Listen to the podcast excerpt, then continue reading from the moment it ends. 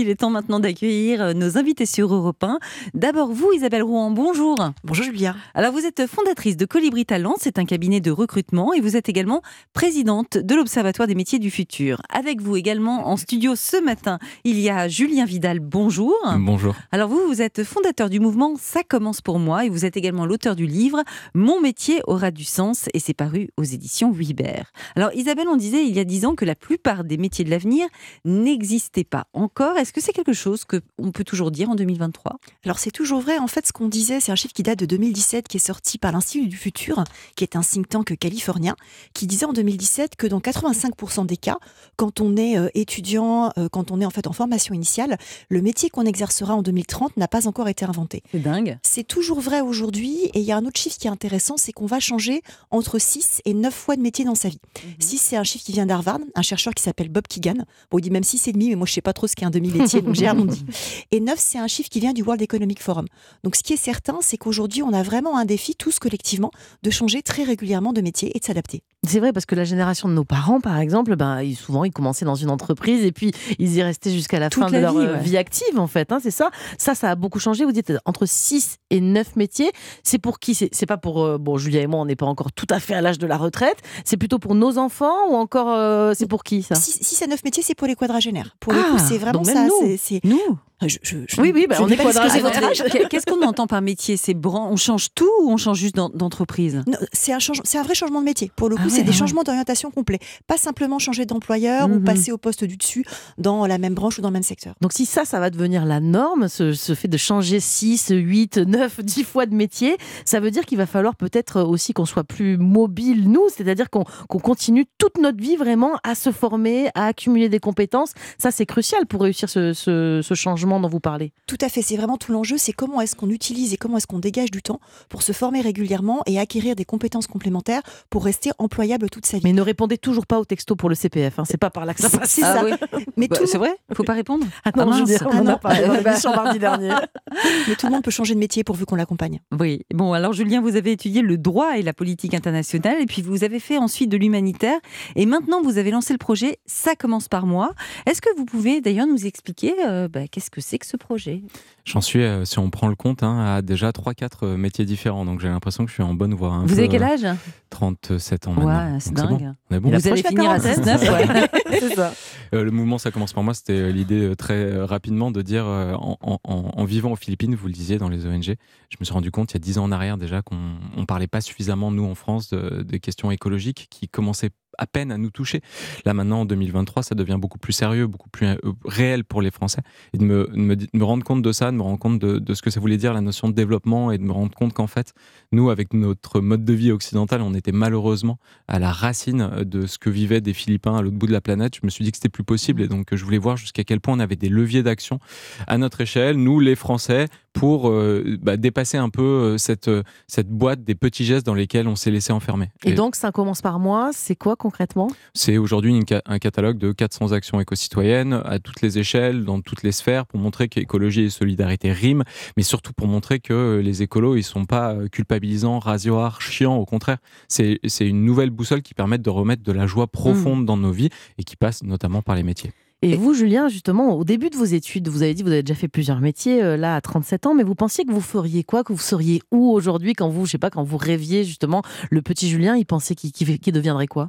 Je pense qu'on on s'est peut-être pas mal, on est pas mal à, à s'être retrouvé dans cette situation. Il y a assez peu de personnes, en tout cas de mon entourage, qui euh, déjà dès le plus jeune âge savaient ce qu'ils voulaient faire parce que c'était pompier ou rien, parce que voilà, il y a des métiers comme ça qui, qui font rêver. Moi, j'avais juste surtout envie de faire plaisir à mes parents et euh, d'écouter euh, la conseillère d'orientation qui m'avait dit bon bah toi t'es pas trop mauvais dans ça, peut-être que tu devrais Mm. creuser un peu l'écriture, un peu les langues, même si d'une certaine manière ça allait bien avec mes envies profondes de- d'être journaliste que euh, j'ai finalement pas forcément écouté par- pour plein de raisons. J'ai bifurqué, je suis parti dans les, dans les ONG, j'avais envie de me sentir plus acteur de la transformation du monde. J'avais l'impression à tort qu'en étant journaliste, je me contenterais de le regarder tourner ce Mhm. monde et j'avais Mhm. envie d'avoir une... D'être une- acteur voilà. plus que spectateur. Alors qu'en fait, on se rend compte, et j'ai j'ai l'im- j'ai l'impression maintenant de presque être journaliste finalement, parce que je raconte le monde que j'ai envie de voir advenir, et à quel point finalement c'est fou. Nous, en tant aussi que journaliste, on peut le faire changer, parce qu'on a- on donne à voir une vision du monde qui nous est propre. Moi, la conseillère d'orientation, elle m'avait dit professeur d'histoire géo. Et Ah vous ouais?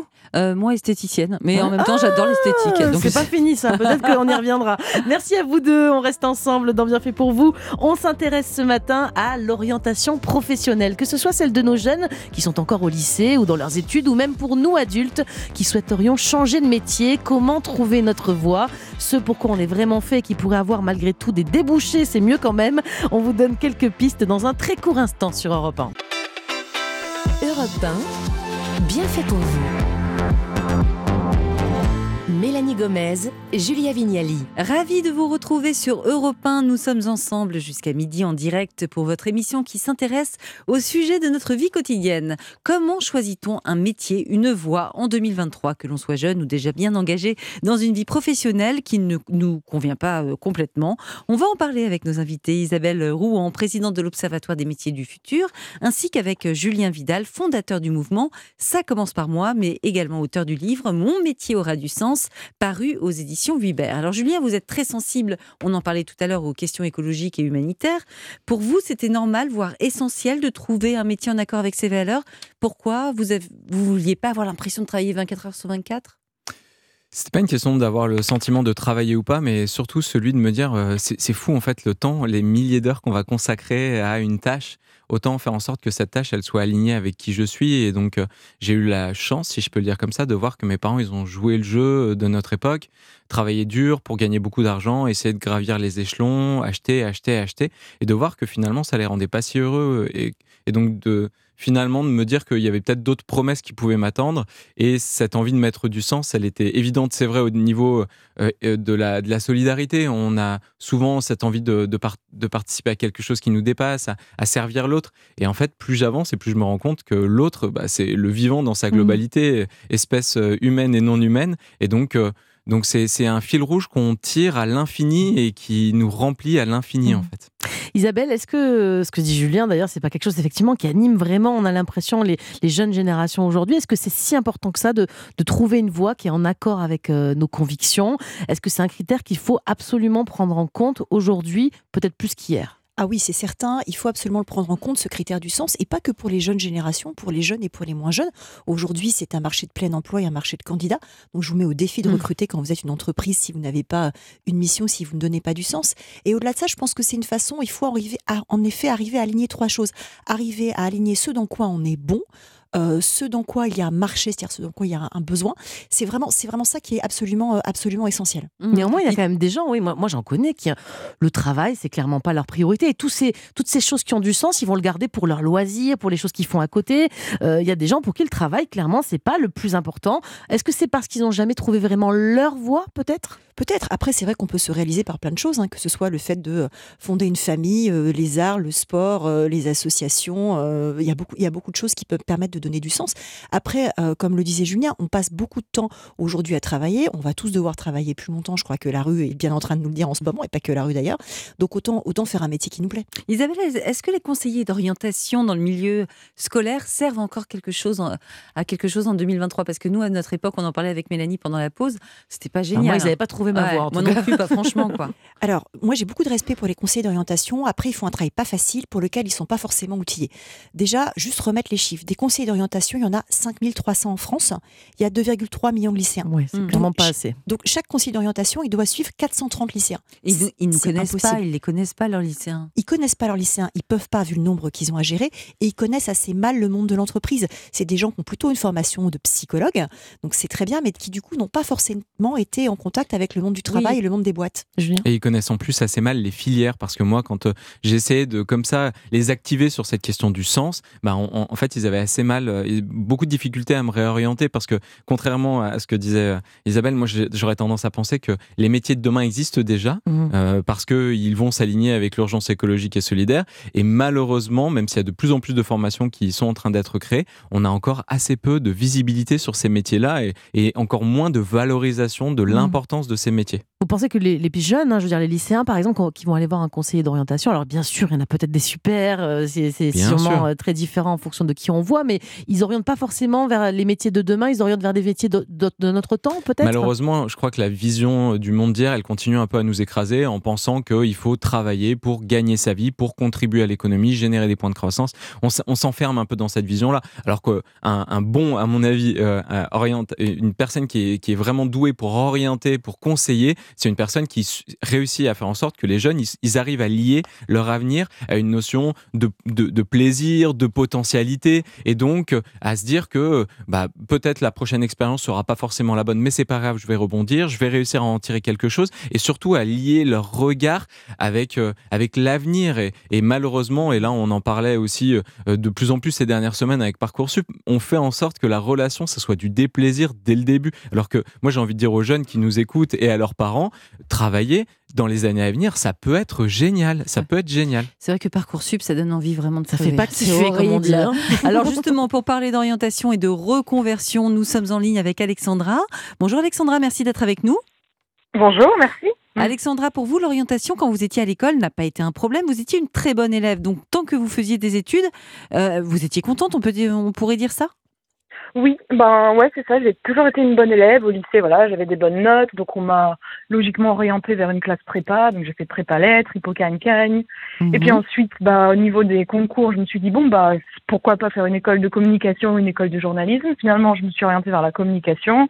Je m'étais dit que ça pourrait être pas mal. Et voilà, sans trop me poser de questions sur euh, quelles sont mes aspirations profondes, mais juste voilà, Mhm. j'ai suivi le cursus classique. euh, De la de bonne bonne élève. Et Alexandra, une fois que vous avez fait des études de communication, bon, bah, il y a le monde du travail qui arrive. Là, c'est la douche froide. Je crois, expliquez-nous de, de quelle façon ça s'est passé et comment finalement vous êtes reconverti. Tenez-vous bien, hein, vous qui nous écoutez, pour devenir naturopathe. On est passé de la communication à la natu- naturopathie. Oui, c'est un peu le grand écart. Alors en fait, donc j'avais fait des stages pendant mes euh, donc mes, mes études supérieures. Et je voilà, je m'étais rendu compte un petit peu de certaines choses, mais bon, quand on débute, bah on est un peu dans le déni, on se dit bon, mais ça va aller, ce sera mieux dans une autre entreprise. Donc j'ai travaillé en agence de communication, ensuite j'ai fait une autre entreprise, ensuite j'ai testé une autre entreprise. Et je me disais bon, c'est peut-être que j'ai pas encore trouvé l'entreprise qui me correspond, mais je sentais bien qu'au fond il y avait quelque chose qui me dérangeait et je voulais pas non plus mettre en fait à mal toutes ces années d'études supérieures où je m'étais investie en me disant ce serait bête quand même d'arrêter et de se reconvertir tout ça pour pourquoi finalement? Et donc bah en fait ça a été un peu le, la découverte la révélation c'était pas vraiment une révélation mais c'était un petit à petit en fait ça s'est construit et puis un matin je me suis réveillée je me suis dit mais c'est pas possible de faire un Mm. métier qui n'a pas de sens Mhm. et de me réveiller et de faire un peu un bullshit job, comme on dit aujourd'hui. Et en plus, j'étais quasiment en burn-out, j'étais épuisée parce que c'est un métier très stressant, la communication, on a beaucoup de deadlines et l'équilibre entre, entre vie Mm. privée et vie professionnelle est compliqué à trouver parce qu'on fait des horaires de, De dingue. de malade. Et alors, de ouais. très, dingue, très voilà. rapi- rapidement, la naturopathie aujourd'hui, ça vous apporte quoi de plus? Euh, Qu'est-ce qui a changé fondamentalement en vous? Alors, euh, donc moi, je suis encore en formation pour être naturopathe. Je suis en train de lancer mon activité d'entrepreneur euh, petit à petit. Alors déjà, ça donne une grande liberté puisque là, j'ai personne au-dessus de moi pour me dire quoi faire. Donc, je choisis d'organiser mon temps comme je le veux. Et surtout, il y a cette notion de contribution et de sens. À mon tour, du coup, je deviens thérapeute et j'accompagne les personnes à se sentir mieux dans leur tête, dans leur corps. Et ça, c'est vraiment un, des valeurs qui me tiennent à cœur. Vraiment cette notion de contribution que j'avais pas dans mon ancien métier, en Mhm. fait. Eh bien, merci beaucoup pour votre témoignage, Alexandra. Je rappelle que vous avez une chaîne YouTube hein, qui porte euh, votre nom, Alexandra Luzuen. Euh, Julien Vidal, d'après vous, est-ce que le système éducatif euh, français nous prépare à, à la vie professionnelle ou est-ce qu'il y, a- il y aurait mieux à faire peut-être encore dans ce domaine? Je connais un peu la réponse. C'est une vaste question. On en a parlé très rapidement avec Parcoursup. Vous dites, est-ce que ça nous prépare à la vie professionnelle Mais en fait, est-ce que ça nous prépare surtout au monde de demain? Est-ce que ça Mm. nous prépare à l'urgence écologique? Est-ce que ça nous prépare à tous les enjeux du 21e siècle dont on parle de plus en plus? Et là, malheureusement, on met en avant, et là, la, le- la personne qui vient de prendre la parole nous l'a très bien dit, on met en avant un seul type d'intelligence. On coche des cases dont on sent qu'elles, en fait, elles nous correspondent pas. Et donc, euh, on va forcément vers une crise. Euh, Avant, Mm. c'était la cinquantaine, maintenant, c'est la quarantaine, maintenant, c'est même la trentaine voire la vingtaine. D'autant f- plus que les jeunes n'ont pas le temps de réfléchir. Si, non, à et avenir. justement, on a besoin de vivre des expériences transformatrices qui sont collectives, parce qu'à mon sens, les valeurs à développer, c'est pas tant des compétences à avoir que du savoir-être, et c'est, il faut être collectif, résilient, être capable euh, de faire preuve d'humilité, de se questionner et d'apprendre toute sa vie. Et ça, j'ai vraiment l'impression que c'est pas du cho- des choses qu'on touche du doigt à l'école. Eh bien, c'est très clair. Merci. On va rester encore ensemble. Comment trouver sa voie quand on est jeune aujourd'hui ou qu'on pense à changer de métier? On va s'arrêter justement sur ces emplois du futur, hein, la robotisation, l'intelligence artificielle qui se développe de plus en plus. Tout ça ouvre la porte à un monde de- du travail qui va forcément changer. On y revient. Alors, restez bien avec nous sur Europe 1. Europe 1, bien fait pour vous. Julia Vignali Soyez les bienvenus si vous nous rejoignez sur Europe 1. Merci si vous êtes avec nous depuis 11 heures. Comment choisit-on un métier, une voie en 2023, que l'on soit jeune ou moins jeune, car euh, la reconversion tente de plus en plus d'adultes ces derniers temps. Nous sommes toujours accompagnés par euh, Isabelle Rouen, présidente de l'Observatoire des métiers du futur, et par Julien Vidal, fondateur du mouvement Ça commence par moi, également auteur du livre Mon métier aura du sens aux éditions Vuibert. Isabelle, vous êtes spécialiste du recrutement. Alors évidemment, on le sait, aujourd'hui comme hier, les compétences ont leur importance pour euh, euh, obtenir un emploi. Mais est-ce qu'aujourd'hui, nos qualités humaines euh, aussi n'ont pas un rôle finalement dans, dans l'embauche qui est bien plus euh, important qu'auparavant? Ah si, tout à fait. Aujourd'hui, les compétences de savoir-être, les fameuses soft skills, ont un rôle bien plus important que les compétences techniques, les savoir-faire. Pourquoi? Bah Parce qu'un savoir-faire a une durée de vie entre 12 et 18 mois. Là où il avait une durée de vie de 20 ans dans les années tout. 70. C'est tout. ouais. C'est tout. Donc en fait, on ne peut pas capitaliser sur les savoir-faire, sur les compétences techniques, parce que c'est des compétences qui deviennent très vite obsolètes. À l'inverse, les savoir-être, Ça, ça Ouais. dure toute la vie, ça, normalement. ça dure toute la vie. Donc justement, il y a euh, des opportunités pour rester employable tout au long de sa vie, que ce soit parce qu'on est bon pour travailler en équipe, parce qu'on est agile, parce qu'on sait communiquer, euh, parce qu'on a cette faculté d'apprendre à apprendre, qui est probablement euh, le savoir-être le plus important qu'il faut cultiver euh, toute sa vie. Donc c'est vrai que c'est absolument stratégique et ça fait partie des choses qu'on essaye de détecter dans un recrutement, bien sûr. Alors Julien, pour vous, c'est l'écologie hein, qui change la donne et qui va créer des opportunités professionnelles. J'aimerais bien que vous nous donniez un ou deux exemples euh, de futurs métiers peut-être. Je crois qu'il y a des créatrices de villages sans béton, où il y a même des bergers urbains. Racontez-nous. Oui, oui, je tiens quand même à dire que c'est pas moi qui dis que l'écologie va créer des métiers. hein. C'est l'ADEME, qui est l'agence euh, euh, institutionnelle hein, sur ces questions écologiques, et aussi un collectif qui s'appelle le Shift Project, qui fait état de 800, 900, voire 1 million euh, d'emplois euh, créés sur ces questions à horizon euh, 2050. Donc, en plus de faire du bien, c'est une vraie opportunité. Et pour donner des emplois euh, qui vont dans ce sens-là, Il y a des Euh, débouchés, quoi. C'est ça que vous fait, voulez voilà, dire. Voilà. Oui, avant, on avait peur. Les parents qui nous écoutent, ils se disent, ils ont peur pour leurs enfants, ils ont peur que finalement ça aille vers quelque chose où il n'y aura pas de métier. Non, il y en a de plus en plus. Il va y et- avoir des et bergers développer. urbains, par Et exemple. donc, il y aura effectivement des bergers Mais urbains. J'en ai interviewé? Quoi, à, à la métropole de Lyon. On a des gens qui se baladent avec leurs troupeaux.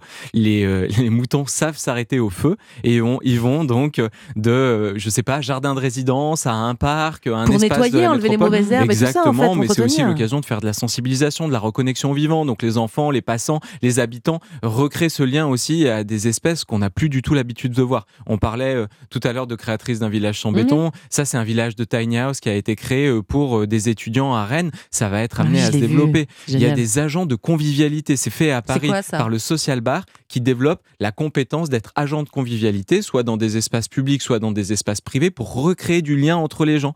Et c'est l'idée de faire en sorte qu'on se à nouveau et que quand on rentre dans un lieu, ben, on n'ait pas peur en fait d'être euh, tout comment on seul le dans trouve notre ce coin. catalogue là de Alors vous dites c'est pas des nouveaux métiers. il y en a qui existent déjà, mais on le trouve vous pour nos Ouais, enfants justement pour les c'est pour ça, inspirer. moi, qu'avec le travail de mon métier aura du sens, j'avais envie de les collecter. Alors, Mm. le travail d'Isabelle aussi euh, est justement dans l'idée de faire un peu cette bibliothèque des métiers de demain. Moi, ça fait trois ans que je le fais maintenant avec le podcast 2030 Glorieuses, dans lequel je donne la parole à ces personnes-là. Donc, on a Donc le allez écouter pour vous inspirer, effectivement, justement. de les mettre en valeur, ces gens-là. Euh, Isabelle, vous disiez tout à l'heure que tout ce qui qualité humaine euh, allait avoir beaucoup d'importance parce que c'est des choses qui durent, durent toute notre vie finalement. Mais quand on met ça en perspective avec euh, l'intelligence artificielle, est-ce que vous ne pensez pas y a- que ça va nous dégommer Au contraire, c'est complètement complémentaire. Moi, je pense pas qu'on va être remplacé par l'intelligence artificielle. Euh, Les nouveaux métiers, euh, en fait, les métiers, c'est la- l'automatisation qui change fondamentalement le travail. La moitié des heures travaillées en France est potentiellement automatisable, mais seulement 5% des métiers peuvent être supprimés à cause d'un robot ou du fait d'une intelligence artificielle. Mm. Et moi, je pense que c'est une bonne chose. Une tâche qu'on automatise, c'est toujours une tâche qui est répétitive, c'est souvent une tâche qui est pénible. Il faut protéger les gens pas forcément les emplois. Si un emploi disparaît, ça Mhm. n'est pas dramatique. Ce qui est dramatique, c'est de ne pas proposer à la personne concernée un autre emploi Mais dans oui. son bassin d'emploi. Parce que les robots vont remplacer peut-être des tâches justement répétitives, pénibles, Exactement. qui créent des troubles musculo-squelettiques, admettons. Et il y aura par exemple de nouveaux métiers comme éducateur de robots ou neuromanager. Est-ce que vous pouvez nous décrire les- la, la- la fiche de poste de ces nouveaux métiers-là? avec plaisir, parce qu'effectivement, moi je dois être à peu près à 200 interviews dans mes deux bouquins et également dans le podcast Les métiers du futur, où j'essaie aussi de, de créer cette fameuse bibliothèque. L'éducateur de robots, l'idée, euh, c'est de se dire qu'est-ce que je laisse faire à la machine, qu'est-ce que je laisse faire à l'algorithme, qu'est-ce que j'autorise, qu'est-ce que je n'autorise pas, et aussi euh, comment est-ce que je, je- je place des, des bornes. En fait, Mm. une intelligence artificielle, ça fonctionne sur le passé, ça fonctionne, ça, ça doit être entraîné, ça doit être éduqué. Ça ne crée rien une intelligence artificielle, même si tout le monde tombe en pamoison devant euh, ChatGPT Mm. ça n'est jamais que quelque chose de génératif, éduqué et entraîné sur un corpus qui, qui existe. Mm. Donc ça, c'est pour l'éducateur C'est à éduquer, il faut cadrer comme on le fera avec un gamin. cadrer, exactement. Il faut mettre une éthique. Il n'y a pas de morale dans les algorithmes. Il Donc c'est des métiers liés à l'informatique quand même, ces C'est pas choses-là. mal des hein, métiers ouais, liés à l'informatique et, et aux maths. Et pour le neuromanager, l'idée, c'est que comment on- un manager peut s'appuyer sur toutes les découvertes des neurosciences, la Mmh, plasticité, du, la plasticité du cerveau notamment, pour mieux accompagner ses équipes et devenir neuro-amical avec son collaborateur. Donc l'idée, c'est- l'idée, c'est pas d'être l'ami de son collaborateur. Non. L'idée, c'est d'accompagner les émotions de son, son collaborateur. Et notamment, quand on fait de la conduite du changement, il y a une émotion qu'on a à gérer le plus souvent, c'est la peur. Ah, comment accompagner une équipe qui a peur du changement, etc. Et bien Exactement. manager sous l'angle de ré- la Des réassurance. Tout c'est à fait, c'est génial. Julien, est-ce que paradoxalement, on parlait de la robotisation, tout ça, des trucs hyper du futur, mais est-ce qu'on ne va pas se diriger euh, simultanément vers des métiers qui ont disparu, des métiers plus proches de la terre et de la nature? Vous Les jeunes, des ils font du bergers, point là. de croix en ce moment. Ouais. Il y a des stages de point de croix. J'ai vu ça. C'est oui, vrai, là, on revient des vraiment choses. deux imaginaires ouais. qui s'affrontent et c'est d'ailleurs génial de génial. pouvoir avoir cette conversation-là parce que effectivement, on a de plus en plus euh, d'éléments qui nous mm, laissent savoir que les métaux rares, notamment allant euh, se rarifier, bah en fait, on n'aura pas euh, ce grand remplacement par les robots et, et donc on, on va devoir nous aussi réapprendre beaucoup à faire des choses, se poser la question de savoir si on fait des smartphones toujours plus plats, des télés toujours plus grandes ou au contraire faire en sorte qu'on puisse contribuer en toute autonomie aux choses qui nous font vraiment du bien et dont on a vraiment besoin. À savoir, c'est vrai, notre alimentation, mais aussi nos objets du quotidien, être capable de mieux réparer. On a par exemple dans les années à venir toute une réorientation d'une industrie comme celle de l'automobile. On voit qu'on est en train de vendre de moins en moins de voitures vers par exemple l'industrie du vélo, parce que là, ça va être quelque chose qui va aller en plein boom avec des vélos qui se développent pour porter plein de gens, pour faire des tâches dans les champs. Et donc, c'est comment on fait en sorte finalement d'avoir des savoirs qui nous permettent de nous rapprocher des territoires. Et ça, je trouve que c'est passionnant. Ouais. Moi, je ne sais même pas réparer une route de vélo Eh ben alors, crevée. euh, Il va falloir m'y Il mettre. va falloir hein, vous y c'est mettre, hein, vu, ce qui nous attend dans le futur. Julien, est-ce que vous pensez pas aussi qu'on choisit un métier, on, on l'a dit, en fonction de la qualité de vie Je pense notamment au télétravail. Est-ce que ça, ça va pas être un choix qu'on va de plus en plus faire? C'est-à-dire, je choisis ce métier parce que c'est que 4 jours, par exemple, Mmh. là, c'est la semaine de 4 jours, non? Si c'est un métier qui nous remplit vraiment, c'est vrai qu'il faut faire attention à ce que ce soit pas un métier auquel on donne toute notre vie. Mm. Donc, c'est de poser les la question de moins travailler, mieux travailler, c'est aussi génial. Notamment parce qu'il y a tout un tas de scientifiques qui nous disent qu'il va falloir vraiment beaucoup, beaucoup moins travailler dans nos vies. C'est l'une des actions les plus écologiques qu'on peut faire, en fait. Isabelle, Et donc, prendre un peu de distance par rapport à notre métier, moins nous déplacer, ça a vraiment du sens. Bah oui. Vous voyez ça, vous, Isabelle Oui, je le vois Ouais. aussi, effectivement. Il y a un sujet d'équilibre vie pro, vie perso que je vois très, très nettement au cabinet, effectivement, en ce moment, pour des raisons écologiques que vous, que vous mentionnez, sur lesquelles je vous rejoins. Je pense pas que les visions s'opposent, en fait, Mhm. l'un et l'autre, parce que le temps qu'on dégage, entre guillemets, grâce à l'automatisation, c'est du temps pour s'occuper de nos enfants, de nos aînés, de nos clients. C'est du temps qu'on peut réinvestir dans la relation. Et moi, c'est quelque chose auquel je crois beaucoup. La semaine de 4 jours, aujourd'hui, c'est expérimenté avec pas mal de succès dans Mhm. beaucoup d'entreprises, notamment euh, au Royaume-Uni. Donc, euh, y, il y a des terrains d'expérimentation. Et je pense qu'on y viendra aussi pour des raisons effectivement de, de transport et de coûts de chauffage. C'est-à-dire qu'on le voit déjà, il y a beaucoup d'entreprises qui ferment les bureaux trois jours, euh, vendredi, samedi, dimanche, pour aussi faire des économies d'énergie. Isabelle, est-ce qu'il y a davantage d'opportunités aujourd'hui pour réaliser ses ambitions professionnelles? Qu'est-ce que vous en pensez? Quel message vous donneriez euh, aux jeunes ou à leurs parents qui nous écoutent et qui savent pas trop encore vers quoi ils vont s'orienter? Ils ont l'impression que tout est noir, tout est gris, que tout est le climat est trop morose, ça va être tellement compliqué. Alors moi, je veux envoyer un message extrêmement positif à tous ces jeunes et aux parents. Je pense qu'il y a beaucoup d'opportunités pour euh, se renseigner, qu'il faut être très agile, qu'il faut être très curieux. Le stage de troisième est déjà une opportunité de dingue à l'échelle pour pouvoir aller euh, tester, expérimenter des choses. On peut faire plein d'autres stages. En fait, les, les, ados ne le savent pas forcément. Oui, ils font que le stage de Oui, troisième. en fait, le lycée délivre pendant toutes les vacances scolaires des conventions de stage. Donc, ça Mm. vaut le coup d'aller euh, taper à la porte de votre fleuriste, de votre charcutier ou de l'entreprise d'architecture à côté de chez vous, si c'est ce que vous avez envie de faire. Il y a possibilité de tester pas mal de choses. Et il y a aussi des startups qui permettent ça. Je pense notamment euh, à la startup My Job Glasses qui met euh, en lien des euh, jeunes et des gens dans l'entreprise de façon à les faire témoigner sur leur métier. Et dites-moi, qu'est-ce que vous en pensez, vous, de l'auto-entrepreneuriat? Est-ce que c'est quelque chose qu'on peut conseiller aux gens qui veulent peut-être Il changer y en a beaucoup qui de- disent je veux pas de patron quoi. en Ouais. hein, Alors, c'est Et ça, puis bon, des est-ce que le temps. statut est le bon enfin, Alors moi, je, se mettre à son compte et être son propre patron, comme la jeune fille qui a témoigné tout à l'heure, c'est absolument génial. C'est également ce que j'ai fait en 2017. Je vis très heureuse depuis, depuis ce moment-là. Maintenant, l'auto-entrepreneuriat, c'est un statut juridique qui a ses limites. Euh, être son propre patron, se salarier soi-même, se protéger soi-même en payant ses charges, c'est super.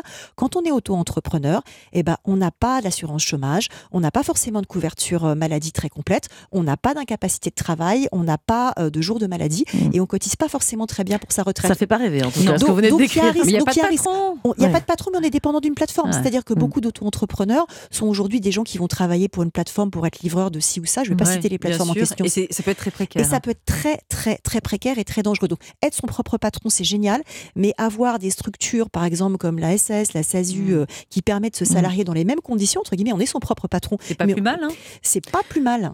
Julien, un mot très rapide de conclusion. Trouver sa voie en 2023, il y a quand même de quoi faire, hein, clairement. Absolument, et on pourra ensuite, si c'est pas le cas, trouver sa voie en 2024, en 2025, Mhm. en 2026. Moi, j'ai envie de dire aux gens, sortez, allez à la rencontre des associations, faites un service civique si vous avez Mhm. encore l'âge, du bénévolat forcément, euh, un woofing, du couchsurfing. Il y a tellement d'opportunités de vraiment retrouver sa vibration professionnelle et forcément personnelle. Merci beaucoup à tous les deux d'avoir été avec nous sur Europe 1 depuis 11h. Merci d'avoir répondu à nos questions Merci. sur Merci. les façons d'envisager les métiers dans le futur. On a donné quelques pistes hein, pour aider ceux et celles qui cherchent encore leur voie. Julien, on va changer maintenant de Et oui, deux des bienfaiteurs d'Europe 1 vont nous rejoindre dans quelques instants. Tout d'abord, Perrine Brami va nous expliquer comment fleurir demain eh bien, nos amoureux pour la Saint-Valentin, mais surtout comment le faire en restant éco-responsable. Et puis, l'heure du déjeuner approche, et celle de la chronique gourmande du chef Abdel Alaoui aussi. On va mettre le pastrami au menu ce matin. Alors, à tout de suite sur Europe 1.